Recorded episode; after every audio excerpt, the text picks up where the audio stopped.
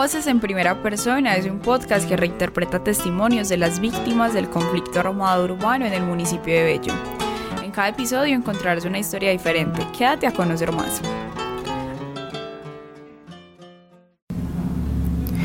María era una excelente mujer. Eh, se casó muy joven con mi hijo. Los dos eran muy trabajadores, echados para adelante pues eran imparables juntos y bueno, ella era muy buena manejando todo lo que tuviera que ver pues con, con temas de dinero, de plata pues y esa mujer pues mejor dicho podía sacar adelante cualquier negocio.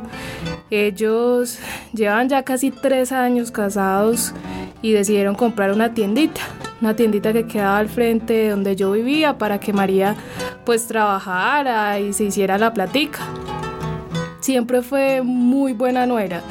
Eso sí, yo nunca me quejo y una muy buena esposa también. Y sin duda era una muy buena madre. Ellos tenían una niña, Jimena, y cuando eso tenía 21 meses de edad. María siempre fue muy responsable con el trabajo. Yo todos los días le preparaba el desayunito y el almuerzo ella se lo llevaba allá a la tienda al frente de mi casa y de paso nos quedábamos hablando porque teníamos una muy buena relación y ella fue, no, como una hija para mí prácticamente. La tienda prosperaba, ella era conocida entre los vecinos por tener muy buen surtido. Eh, pero por lo mismo les pedían muchas vacunas de esos malandros del barrio y por el miedo siempre se les pagaba, pero se cansaron, como todos, como todos en el barrio se cansaron. Era muy maluco estarles pagando a ellos solo porque sí. Y un día ese cansancio se creció y María dijo que no, que no iba a pagar más y que como ella era una mujer tan decidida, se paró con firmeza y no hubo poder humano para que la convenciera de lo contrario.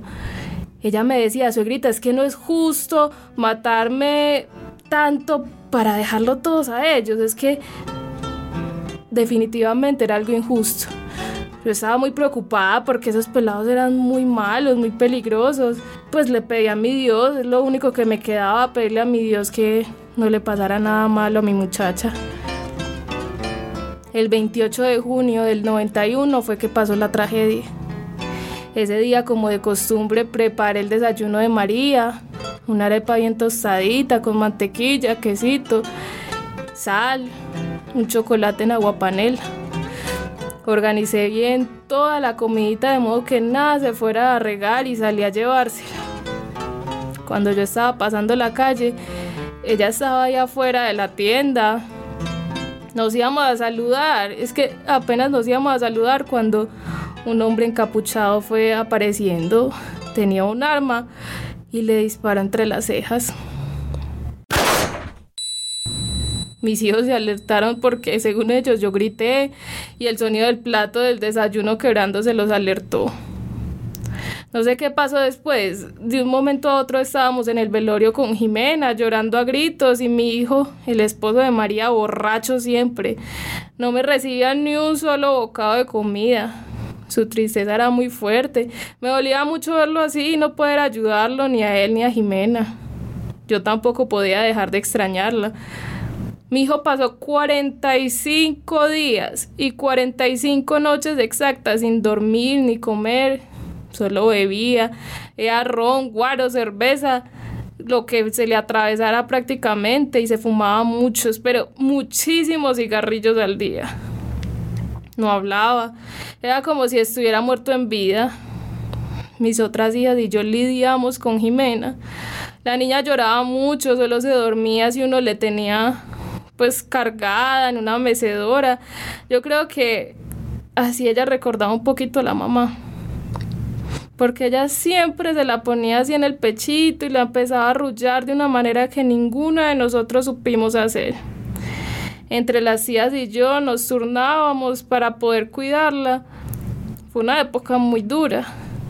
A raíz de todo, de todo eso que había pasado tan maluco, todo cambió y nada en la familia volvió a ser igual, nada. La vida de mi hijo se fue en el alcohol y la niña creció sin su madre. Y aunque siempre hicimos lo posible como por cuidarla, por estar con ella, todo fue muy duro.